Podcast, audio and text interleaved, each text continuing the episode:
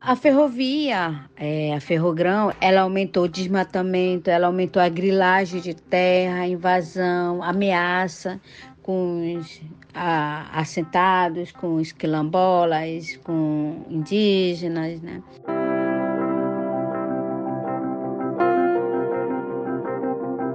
Que, que a BR-163 trouxe? O desmatamento já encostou nas terras indígenas, plantação de soja, encostou nas terras indígenas, os plantadores de sojas jogam veneno na, nas produções, né? Que na época da chuva ele leva esse veneno para o rio.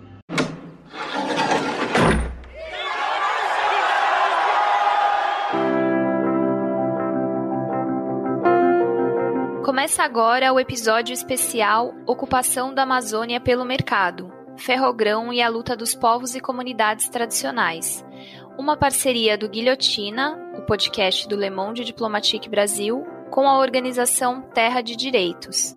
Eu sou Bianca Pio e estou aqui com Luiz Brasilino. Salve! Neste episódio, vamos falar sobre o projeto Ferrogrão e seus impactos para os povos e comunidades tradicionais da Amazônia. Propagado como uma solução sustentável para o escoamento de grãos, o projeto já traz diversos problemas para a região e pressiona para a diminuição de áreas de preservação, além de se sobrepor a outros empreendimentos que causam impactos cumulativos para indígenas, quilombolas e ribeirinhos.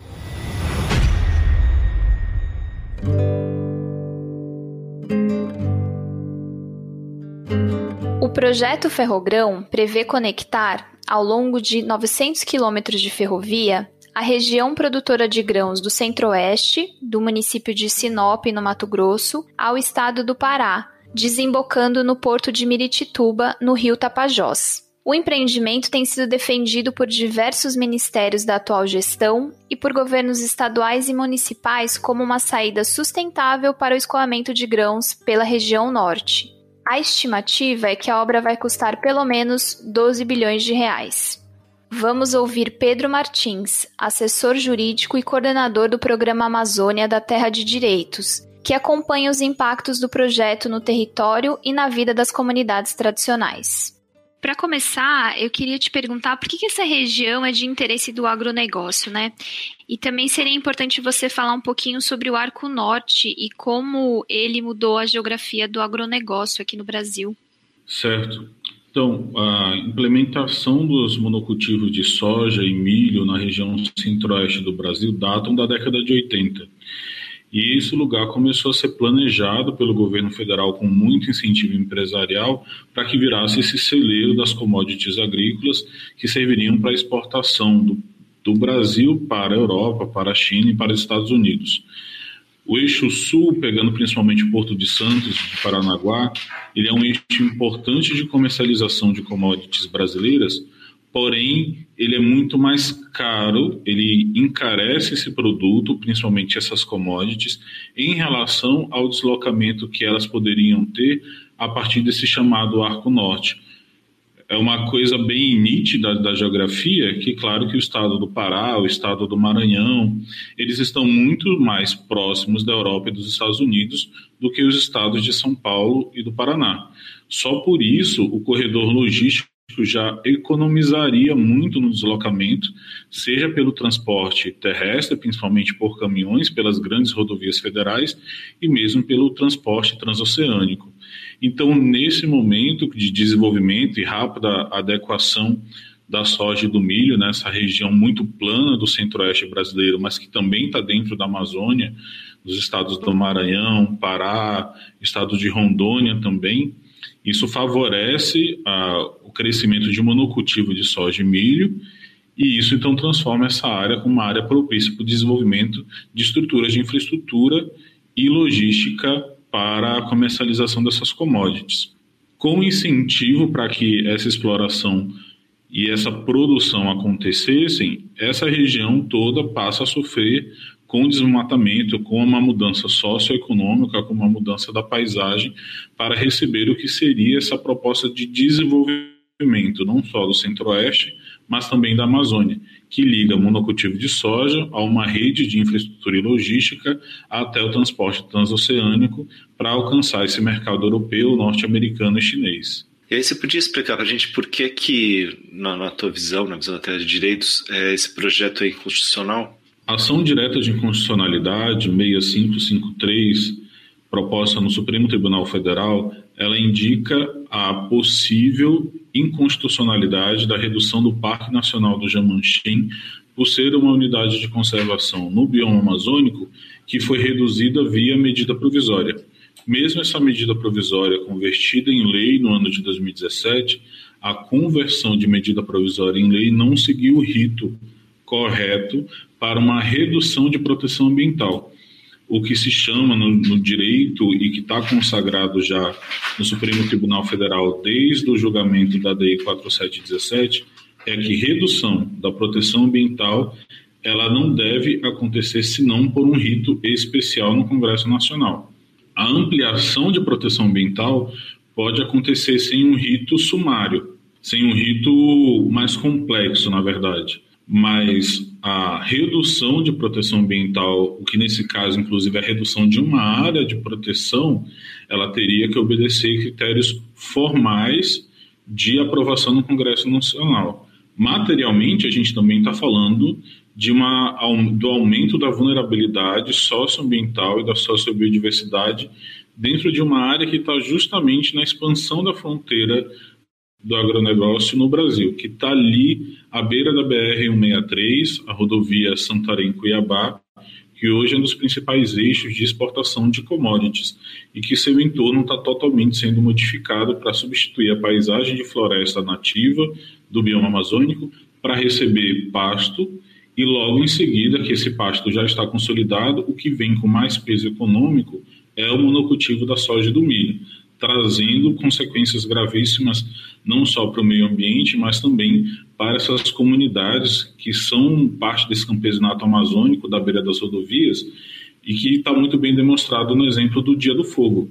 A área que foi queimada nesse Dia do Fogo, é, que ficou assim conhecido e divulgado pela mídia, ela foi convertida de uma floresta amazônica para uma área de cultivo de soja. Então, esse é um pequeno exemplo do que, na verdade, é uma realidade de todo esse eixo Mato Grosso e Pará, que só está acontecendo por conta da expansão das commodities agrícolas, desse monocultivo, mas também porque tem uma infraestrutura portuária para receber essa produção e economizar o transporte de grãos de soja e milho para o mercado internacional. Em relação a essa unidade de conservação, né, o, o Parque Nacional do Jamanchim, qual que é a importância aí dele para essa, essa região e também para os povos indígenas que vivem lá? O Parque Nacional do Jamanchim é uma área, é uma unidade de conservação de proteção integral de mais de 800 mil hectares e por estar ali é, essa área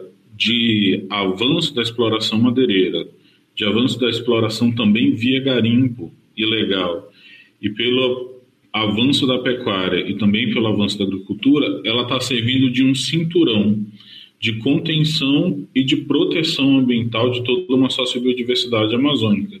Ela não está dissociada desse mosaico de 48 unidades de conservação que estão ali nessa mesma região, no entorno da BR-163, conseguindo garantir um território um território, podemos dizer assim, da bacia hidrográfica do Tapajós, que é uma bacia extremamente importante, porque ela é compartilhada por vários grupos étnicos, e aí a gente está falando das comunidades ribeirinhas, das comunidades beiradeiras, e também das várias aldeias do povo Munduruku do Alto e Médio Tapajós, para além do, do, dos vários grupos do povo Caiapó, que está ali na região mais é, próxima a Novo Progresso e que está entre as bacias do Xingu e a bacia do Tapajós. Então, essa importância socioambiental das unidades de conservação, primeiro, porque em seus 16 anos, mais ou menos, de existência, a grande maioria dessas unidades de conservação foi criada é, em 2006, ela está servindo de contenção dessa exploração altamente perigosa para o bioma amazônico, porque ela tem é, esse incentivo da ilegalidade, é, o aumento de uma exploração profunda do território, sem essas unidades de conservação, não só teria é, a perda da área de floresta, mas a, a própria terra seria capturada para que não pertencesse aos grupos locais. E provavelmente incentivaria ou forçaria um deslocamento da população local para grandes centros urbanos e grandes centros urbanos ali mais próximos seja no norte do estado do Mato Grosso ou até mesmo Itaituba e Santarém, são importantes cidades da bacia hidrográfica do Tapajós. Pedro, o projeto impacta 48 unidades de conservação da região. Quais são os impactos climáticos e para a biodiversidade que esse projeto irá causar? Bom, a decisão do STF, ela está totalmente entrelaçada com o eixo proposto para a Ferrogrão. Ou seja, se ela mudar o roteiro, digamos assim, o trajeto da Ferrogrão, se houver alguma adequação nesse sentido, pode ser que se mantenha a Ferrogrão por esse critério do impacto ao Parque Nacional do Jamanchim. Porém, no Tribunal de Contas da União está sendo considerado e precisa ser é, garantido o direito de consulta prévia livre e informada. Um possível julgamento do Tribunal de Contas da União pode levar isso em consideração, além de levar em consideração também critérios econômicos. É economicamente viável um projeto da Ferrogrão? Esse é um argumento que não é o nosso primeiro argumento. Nosso primeiro argumento é não existe é, empreendimento que afete povos indígenas e comunidades tradicionais sem a consulta prévia livre e informada garantida pela Convenção 69 da Organização Internacional do Trabalho.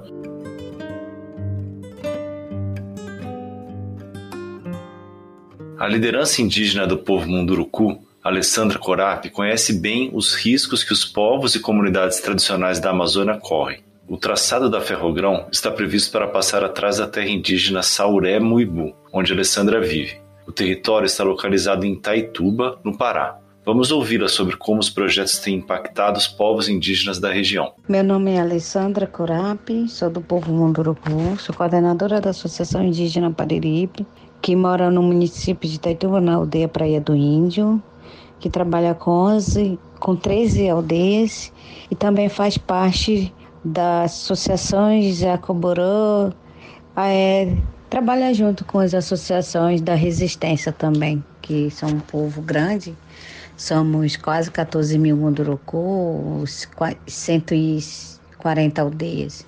Então, é, essa área onde eu moro é o município de Itaituba. E nessa, nessa região do município de Itaituba, por exemplo, é, quando começou a primeira construção dos portos, a gente não sabia o que era portos. A gente não fazia ideia se ia afetar o nosso território. E com o tempo, eu acho que 2000, no ano 2000, é, começou a ter muita entrada de muita gente chegando na cidade, a cidade foi crescendo e, e aí foi tendo proibição de pescar, de caçar, de tirar palha. E daí foi crescendo a cidade, o município de Itaituba, duas aldeias, que existem duas aldeias já na cidade, que é a aldeia Praia do Índio e Praia do Mangue, são o que mais são afetados diretamente pelos portos. E no ano 2016 a gente teve a primeira a primeira conversa, primeiro primeira é, que eu que eu ouvi falar, né, da Ferrogrão foi em 2016. 2016 a gente conseguiu barrar os, é, a audiência que estava marcada aqui no município de Itaituba, mas com os municípios, né, mas não com os povos indígenas. E a gente foi, entramos e pedindo que todo o povo seja, seja consultado, principalmente o povo munduruku. É, com, com o crescimento dos portos, a, a, gente não fazia ideia o que, que era porto, o que, que é ferrovia. E tinha um projeto das hidrelétricas, tem um projeto da, da, hidrovia. E também tem um, a mineradoras que também estão de olho nas nossas terras. Então, no, no na parte aqui do Telespires até no Rio Tapajós, somos cinco terras indígenas, né? Que são ATI Caiabi, ATI Munduruku, ATI ATI Saremaibã, ATI Sarebapim, que está na fase de estudo, e também tem duas reservas, Praia do Índia, Praia do Mangue. Então, no total são sete. É, quando a gente fala, quando a gente teve acesso a ferrogrão, né, a gente não sabia o que, que era ferrogrão de fato. E a gente foi pesquisar, eu andei, comecei a andar nas, nas reuniões e, e questionava o que, que era ferrogrão mesmo, o que, que ele ia afetar na nossa vida. E a gente foi ter né, informação, a gente foi ver também, perceber também pelo rio, que é onde a gente mora, que é o Rio Tapajós, qual é a, infraestrutura, né, o acesso que essa infraestrutura ia ter. A, a ferrovia, é, a Ferrogrão, ela não ia ser apenas uma ferrovia, ia ser uma ferrovia que é para transportar quantidade muito grande de soja e de milho. E outros demais, açúcar e outros que tem no projeto os nomes, né? Mas o nossa mais preocupação é a, a soja e o milho. Porque a gente, aqui agora 2022, a gente sabe que a quantidade de desmatamento, ela aumentou. Ela aumentou o desmatamento, ela aumentou a grilagem de terra, invasão, ameaça com os a, assentados, com os quilombolas, com indígenas, né? Então teve várias ameaças. E a gente começou a entender por que, que a ferrogrão era tão importante para a infraestrutura, para o agronegócio. Né? A gente foi entender que a ferrovia ela, ela tinha que transportar quantidade grande para chegar aqui no Miritituba, que é no município de Itaituba. E, e, aí a gente percebeu que esses portos, eles guardavam a soja, né? Tinham várias carretas que chegam, elas guardam a soja e esses pó da soja cai tudo no rio, contamina os peixes, os peixes estão contaminados pelo agrotóxico. E, e aí a gente viu que essa ferrovia ela ia aumentar cada vez mais, né? O desmatamento. E, e, a nossa terra, por exemplo, Sauremaíba, a gente está lutando pela demarcação. E o território Bapim também, a gente também está esperando que o governo demarque o território. Então, se o governo não demarca o território, então é aumentar a desmatamento e tomar nossas terras para plantar soja, milho e ter grilagem de terra para colocar pasto. Então, falar da ferrovia é falar de todos os projetos, não só da ferrovia, mas sim do desmatamento, é, para plantar soja, para ter agropecuária, é, ter portos para guardar soja, é, para ter hidrelétrica, usina hidrelétrica para para colocar energia, para fornecer energia para esses portos. Tem as mineradoras, porque muitas terras ia, ser, ia vai para o fundo e eles dizem que tem muito minério dentro do território, então precisa.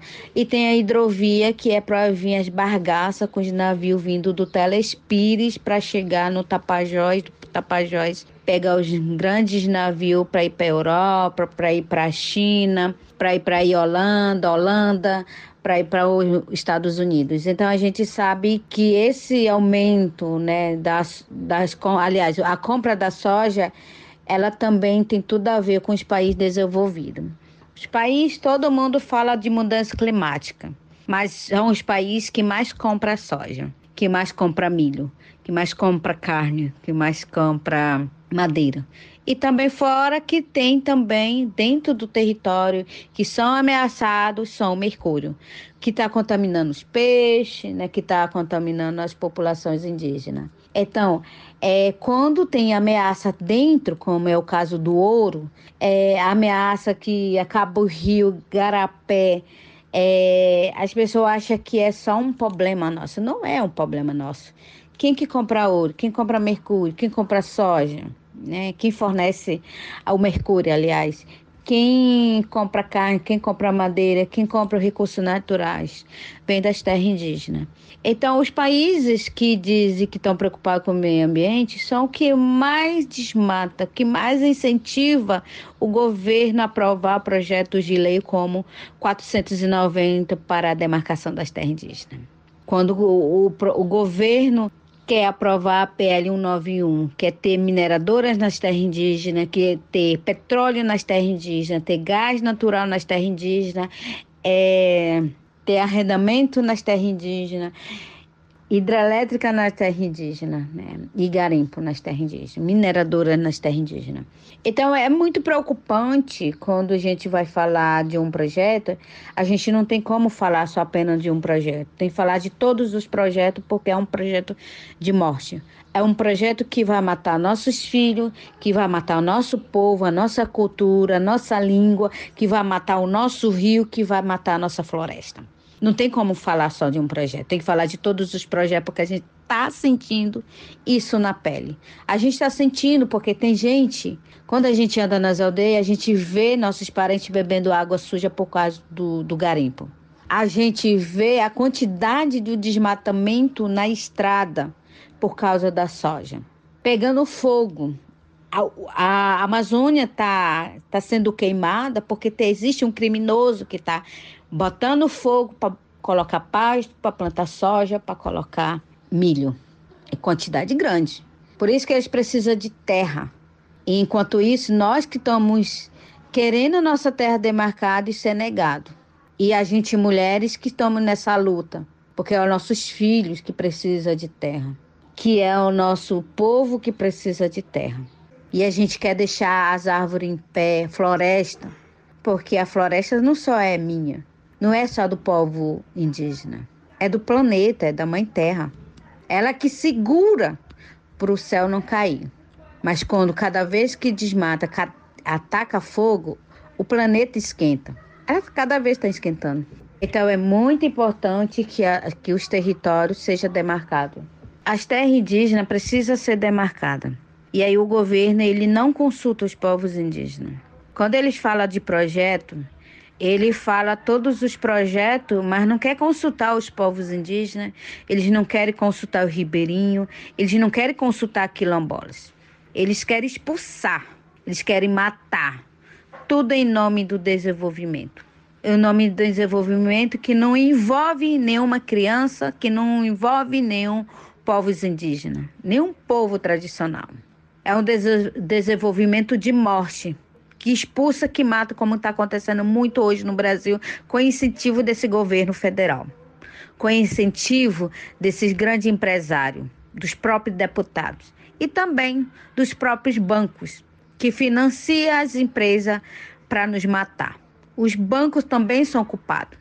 Os bancos mundiais, banco suíço, banco alemão, qualquer banco, são culpados pela destruição da Amazônia, porque fornece financia, aliás, financia projetos que não é consultado os povos indígenas, que não é consultada a gente. Querem construir a ferrogrão, mas nenhuma aldeia é consultado. Eles querem consultar uma aldeia, uma. Nosso protocolo não fala isso, que tem que consultar uma aldeia.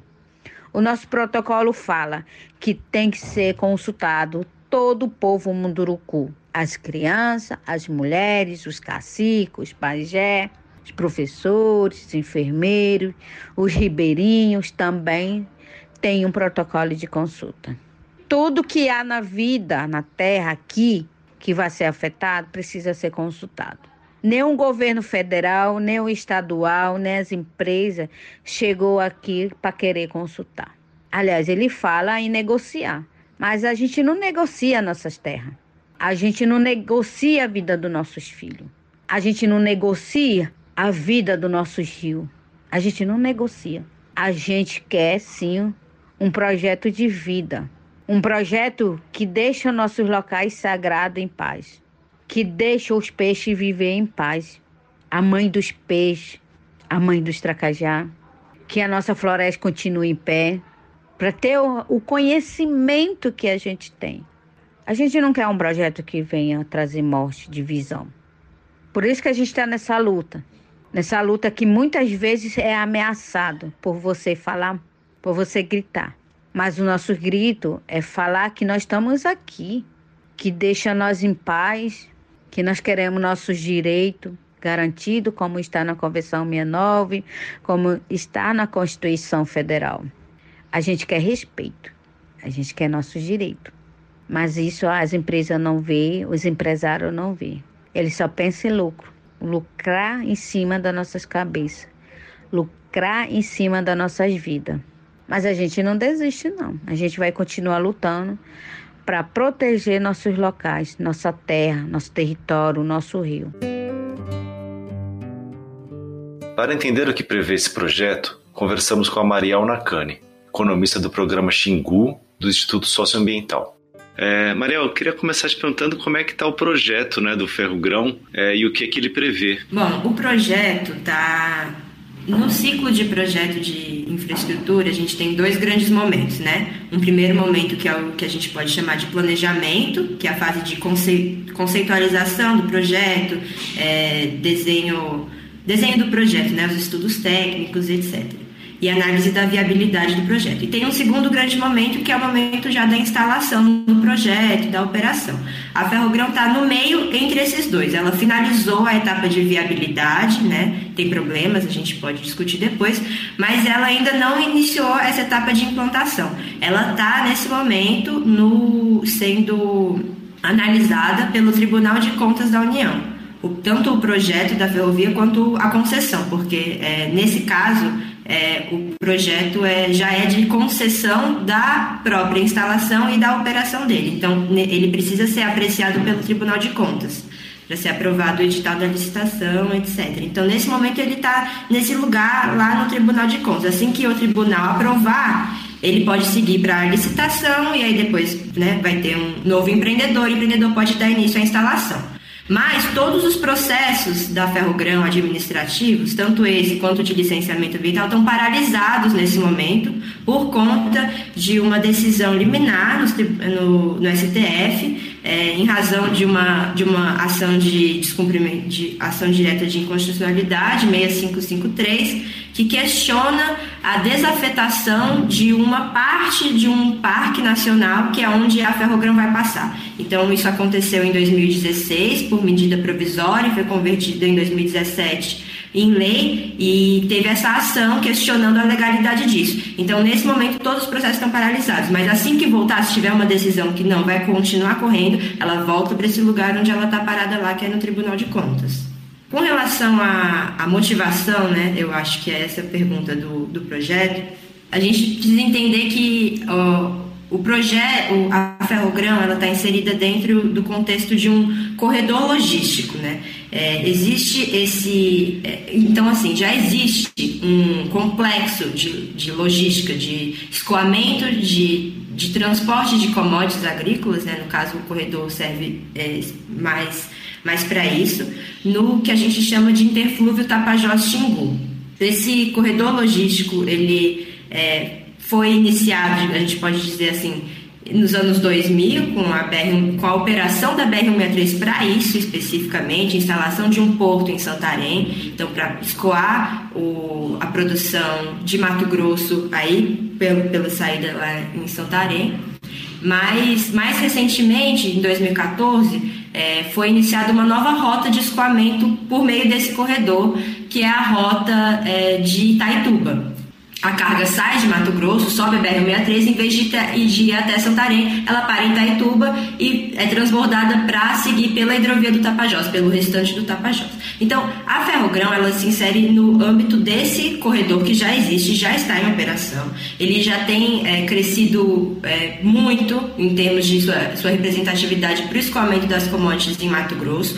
E isso tudo está atrelado a, um, a uma estratégia né, do governo federal, que é do que eles chamam de giro logístico para o Arco Norte. É, grande parte da exportação das commodities é, que são das commodities brasileiras, né, grande parte que é produzida no Centro-Oeste e em Mato Grosso especificamente, ainda são escoadas pelo sul, que eles chamam, pelos portos do sul, né, por Santos, Paranaguá. E é, essa, esse giro logístico, então, passar a escoar essas commodities pelo norte, é, baratearia bastante os custos de transporte é, que eles fazem várias comparações com outros países e vê que no caso do Brasil isso é bastante penoso para a produção. Então tem esse esforço de é, facilitar é, o uso dos portos no norte. Então, quais são esses portos? Né? Itacoatiara, Manaus, que já também usa, é, também é usado para o transporte de commodities agrícolas desde os anos 90, foi o primeiro, inclusive. É, Santarém, né, nos anos 2000, e mais recentemente, como eu falei, em Barcarena, também tem Itaqui, São Luís, mas mais recentemente Barcarena, Belém. Então, é, a Ferrogrão está inserida nesse, nesse, né, nesse contexto mais amplo desse corredor, desse giro logístico é, do, do escoamento das commodities pelos portos do norte. Ariel, agora eu queria te perguntar sobre a questão é, da ferrovia em si, né, da construção de uma ferrovia, porque em tese parece um projeto é, mais avançado do ponto de vista ambiental do que como é feito hoje em dia, né, que é por rodovia, o transporte feito por caminhão. Como é que você avalia essa questão? Olha, essa é uma questão bastante importante. É, de fato, o que a literatura indica é que as ferrovias são menos impactantes do que as rodovias, por causa do efeito que as rodovias têm, né, que chama espinha de peixe, que é fomentar essa ocupação e abertura de estradas vicinais, né, que em tese a ferrovia não teria. Mas é um equívoco achar que as ferrovias não causam impactos também. É, no caso específico de, dessa classe de, de, impactos causados por ferrovias, se sabe que as ferrovias geram impacto sobre a socioeconomia, sobre a biodiversidade, sobre recursos hídricos e sobre o preço da terra. É, inclusive, é, recentemente, esse ano, teve um saiu um estudo, mas também em 2020 outros estudos tinham saído, fazendo essa avaliação sobre os impactos é, da estrada de ferro Carajás. E, e, foi, e foi identificado que a estrada de ferro mudou o padrão de uso e ocupação do solo a, em todo o trecho, é, e incidindo sobretudo nas comunidades que estão próximas aí a, aos trilhos, efetivamente, né? Ao contrário do que, se, do que se tem no imaginário de que, ah, não, a ferrovia só tem impacto ali nas estações não é verdade. Então esse é o primeiro ponto, assim, ainda que a ferrovia possa ser menos impactante nessa questão da indução do, do, das mudanças de uso do solo é, do que a rodovia, se você pensa elas de forma abstrata, além também do fato de que a rodovia é um modal que emite muito mais é, poluente, né, gás carbônico, do que uma, uma ferrovia, então também isso é verdade. Mas a gente não pode pensar a ferrogrão nesses termos abstratos. Você tem que trazer para a concretude, para a realidade, para o lugar, para onde que ela está, para onde e qual é a função dela, né? Então, os impactos da, da ferrogrão a gente vai, a gente pode pensar dentro dessas duas chaves, né? Onde que ela está inserida? Bom, ela está inserida nesse, nessa área de influência do que a gente chama de BR da BR 163, né, no sudoeste do Pará, que é um dos hotspots de desmatamento da Amazônia. Né? Então, você botar uma ferrovia em abstrato e botar uma ferrovia na Amazônia já são coisas bastante diferentes. Nesse sentido, parte dos impactos de, do que eu vou chamar de. que passam por um canal de transmissão direto dela estão relacionados ao fato dela se inserir nesse lugar que é de que é um lugar de extremo de amplo passivo socioambiental, de muito de muito conflito fundiário e ela vai, ela vai é, acabar incrementando esse cenário, né? Então, Primeira coisa, primeiros impactos que a gente pode identificar é que ela vai gerar também remoções compulsórias, como todo projeto de infraestrutura. Isso tem que ser considerado. A gente tem projetos de desenvolvimento, a gente tem assentamentos e comunidades a menos de 500 metros do eixo de onde vai passar a ferrovia. As pessoas vão sofrer com isso, vão ser ou removidas, né? Então são, são famílias que vão ser removidas, mas outros impactos derivados disso. Então tem essa, todo esse reajuste, esse reordenamento aí do território que, que ela vai gerar. Outra coisa que tem que ser considerada aí nesse canal de transmissão direto é o influxo populacional, que também é uma coisa geral para obras de infraestrutura e que tem que ser considerado nesse caso. O projeto está prevendo nove anos de construção, mas outros analistas falam que poderia chegar a 20 anos de construção. O que, que são 20 anos de construção? São 20 anos de, de 9 a 20 anos de influxo populacional de pessoas vindo trabalhar, de pessoas atraídas, porque a gente sabe qual é o contexto de desemprego né, na Amazônia. E aí o que, que isso gera? A pressão pelos serviços públicos, que já não tem um planejamento, já não tem um atendimento. Ela estoura e isso reverbera no aumento de atividades também. Assim que desaquece o processo de construção, da, a, a, o momento de implantação da ferrovia. Esse, esse momento posterior é o momento que você praticamente destina essas pessoas que chegaram lá só pelo boom da ferrovia para as atividades mais comuns ali naquela região. Quais são as atividades mais comuns naquela região? As atividades ilícitas, né, de é, garimpo, de roubo de madeira. Isso aconteceu em Belo Monte, né? Então, assim, tem esse paralelo, a gente precisa considerar isso. Não é diretamente relacionado à ferrovia, mas é diretamente relacionado ao empreendimento na Amazônia. E esse empreendimento é na Amazônia.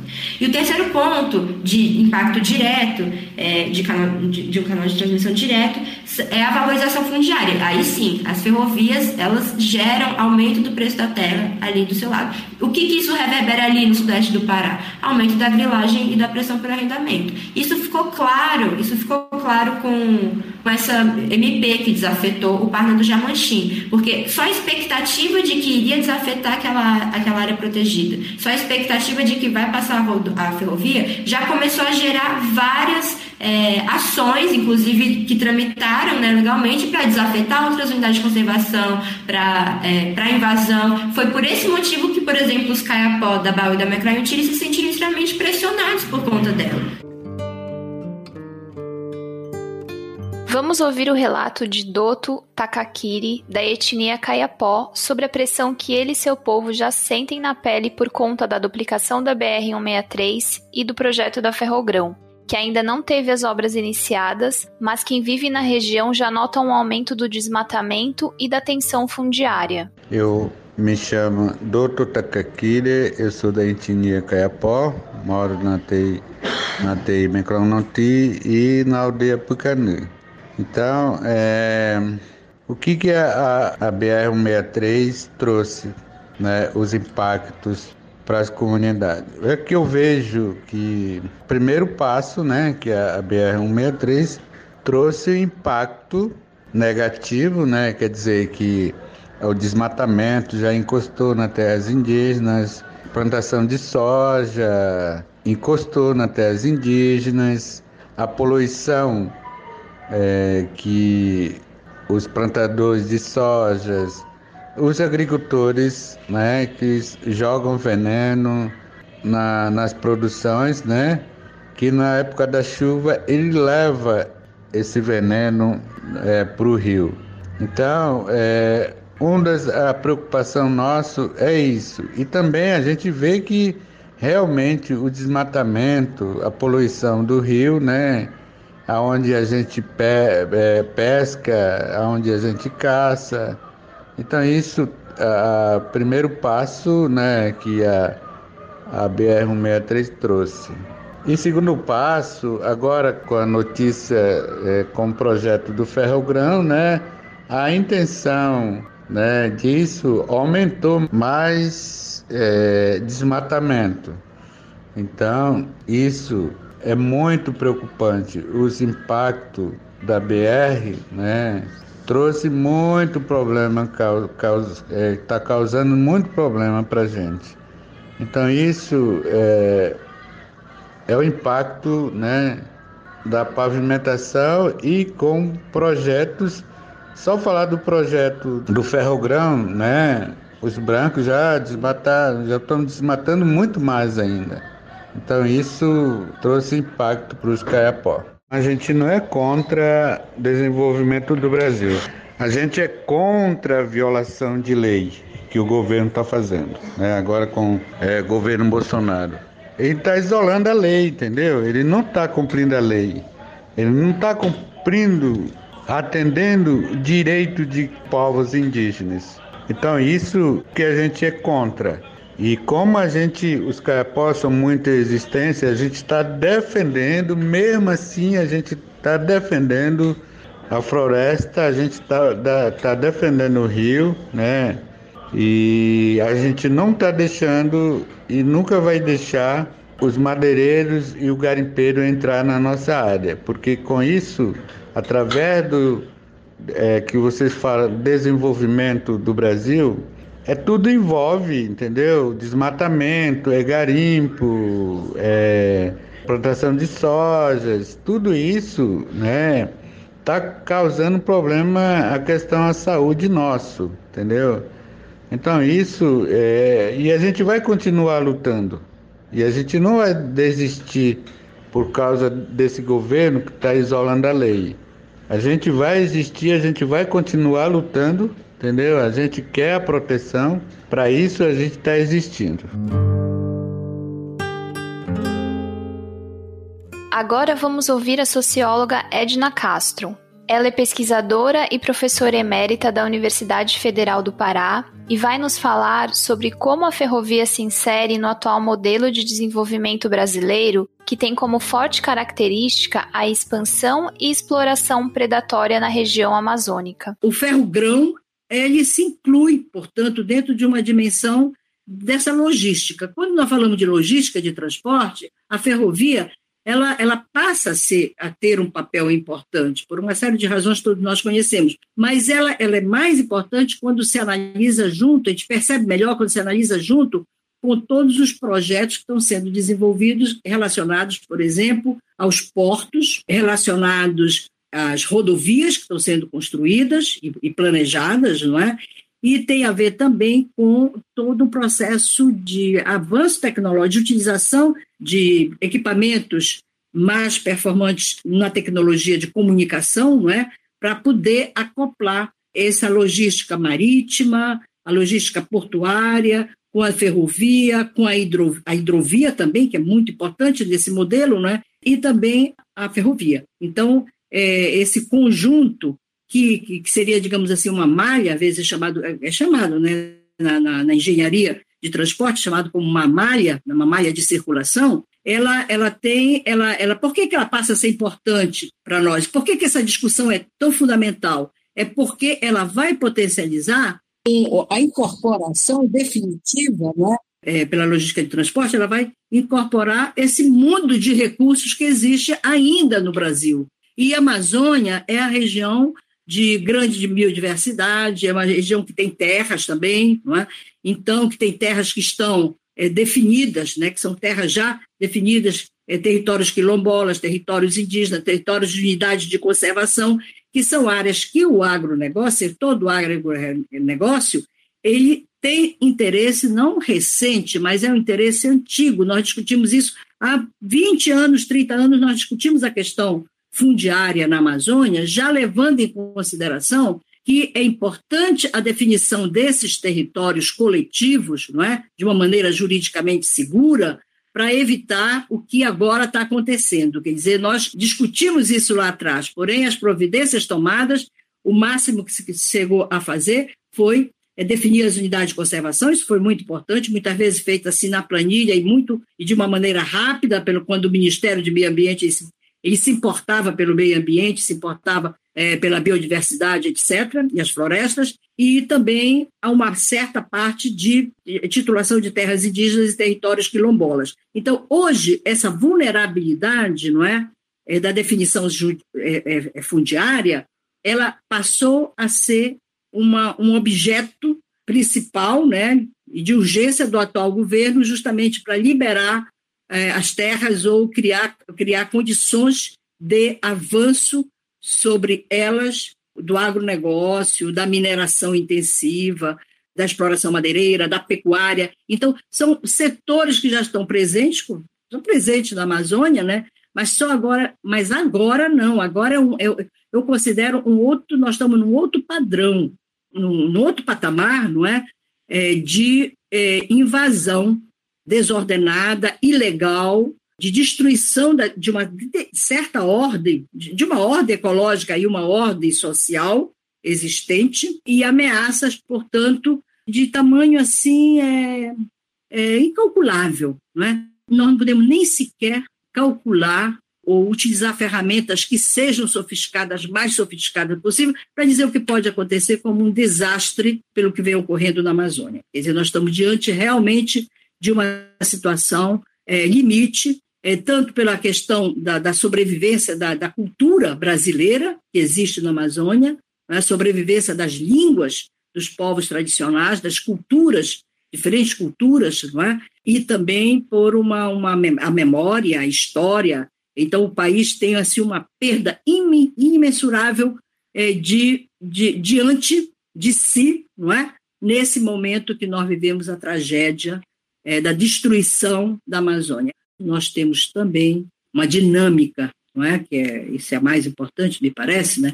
Uma dinâmica mundial de força, né, força econômica das corporações que agem nesses territórios, que elas agem por cima do Estado. Quer dizer, o Estado em si, os limites de um Estado, como por exemplo o Estado do Pará, o Estado do Amapá, esses limites não têm tanto sentido a não ser pelos canais de regulação, para regulação dentro da burocracia do Estado. Mas é, a ação deles é supra, é supranacional, é supra-estados estados federados, entendeu? E como se vê no caso da, é, das decisões que são tomadas pelas grandes empresas de mineração associadas à Vale do Rio Doce, né? ou independente da Vale do Rio Doce, enfim, da, da Vale, desculpe. E, e, a mesma coisa relacionado aos interesses internacionais na construção das ferrovias, do ferrogrão, é, na construção dos portos. É, eu, eu tenho falado mais ou menos que dos grandes rios da Amazônia, todo grande rio ou vias fluviais, dizendo assim, importantes, você tem um controle por um grande porto, o que significa por um grande empreendimento, uma cadeia internacional. Então, esses territórios eles estão é, conflagrados né, pelos interesses e pelas injunções da economia mundial. A Terra, é, diferentemente de como se pensava algum tempo atrás, né, é, a Terra ela é um elemento fundamental nessa economia, esse, nessa dinâmica mundial de mercado, não mais como é, a terra para o agronegócio, não mais a terra para a pecuária, ou a terra para o fazendeiro, para a fazenda, para as megas fazendas, também, mas ela hoje ela tem uma outra, ela tem outro tipo de valoração no mercado, e que é como commodity, e como commodity e aplicação em mercados futuros. Então, isso faz com que a pressão sobre a grilagem, né, quer dizer, o aumento da grilagem, é, seja exponencial, porque ter terra ou ter a possibilidade de já ter ganhos financeiros pela posse da terra já significa um rendimento, um, um, uma outra forma é, de rentabilidade dentro do mercado mundial e com possibilidade de investimentos futuros. Isso eu acho que toda a economia é, financeira, essa financiarização da economia, ela não está em mercadorias que são consagradas, mas ela, a terra ela passou a ser esse tipo de mercadoria de investimento. Eu não acredito que nós teremos um, um processo de, digamos assim, de benefício, benefício social é, com as ferrovias, porque são ferrovias destinadas a, a, digamos assim, atravessar o território, né? Ele atravessa o território independente de ter pessoas, de ter bichos, de ter, de ter árvores, ele vai atravessar esse território, é, é um corredor, e esse corredor ele tem dono, é, ele tem destino e ele tem objetivos. Então, essa questão da palavra atravessar me parece muito importante, porque é um atravessamento mesmo. A, região é atravessada para um corredor, são corredores. Esses corredores são corredores privados. Ele pode passar, como ele passa, como a Vale passa nos territórios da, da ferrovia Carajás, ela passa, ela divide a cidade em dois lugares, duas cidades. E aquele corredor o tempo todo está ocupado e as pessoas não podem atravessar de um lado para o outro. Se o hospital fica de um lado, a escola fica do outro, as pessoas têm que, evidentemente, atravessar. Mas aquele território é privado e você tem N conflitos já mapeados, analisados, que mostram o significado é, desses corredores, não é? E, e, aí você multiplica isso, né, em situações diferentes. O, Tapajós, por exemplo, onde se pesca, não se pode mais pescar. Miritituba, os pescadores não podem mais pescar. A agricultura em certas áreas não pode mais ser feita, pequena agricultura, porque o rio está poluído, o garapé está contaminado, então você tem uma perda também. Então, a Ferrogrão também é produtora de riqueza para poucos, mas ela é produtora da miséria no correr, será produtora, seguindo o que nós temos observado, né? no correr desse trajeto, né? dessa travessia, porque é o que nós temos observado. Então, esse ponto tem a ver também com um dado que nós temos trabalhado muito, que é a questão colonial, porque quem chega na Amazônia já chegava, chegava achando que era território de ninguém, que era território vazio, as cabeças vazias, não conseguem pensar, não conseguem imaginar nada melhor do que eles têm. Então, é um território a ocupar. Essa visão, ela permanece. Território a ser ocupado.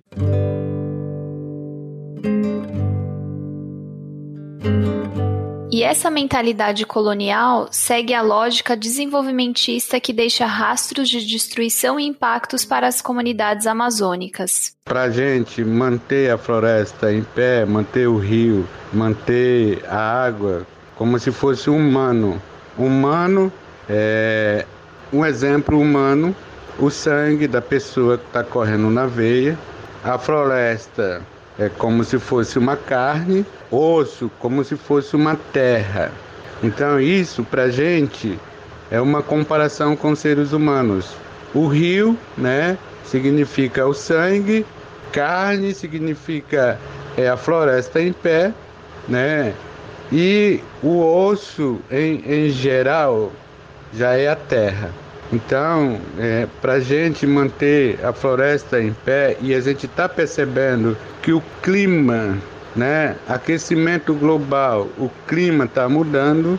Então, para a gente manter que é a única, a única floresta que está em pé, né, e a gente não quer contaminação, a poluição do rio.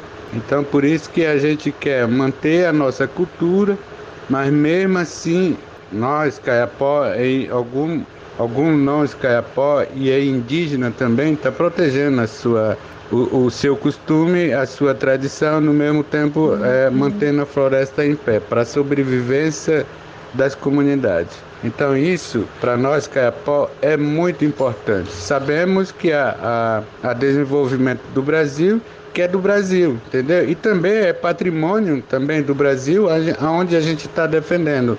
Então, para gente, é, para nós, para mim e demais lideranças que são defensores da floresta, né, significa isso, entendeu?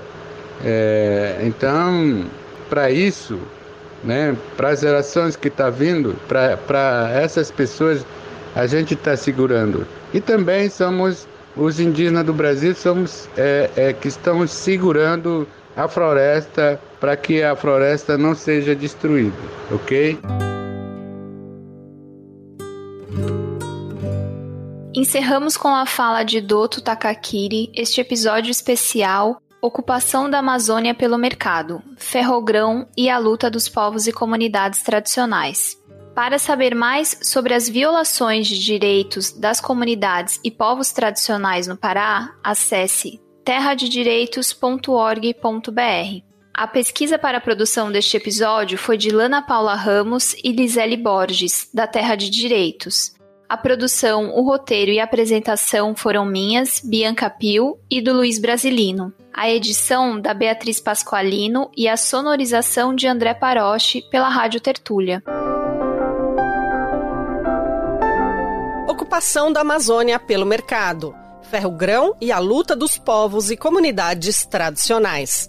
Episódio especial do podcast Guilhotina, do Le Monde Diplomatique Brasil, em parceria com a organização Terra de Direitos.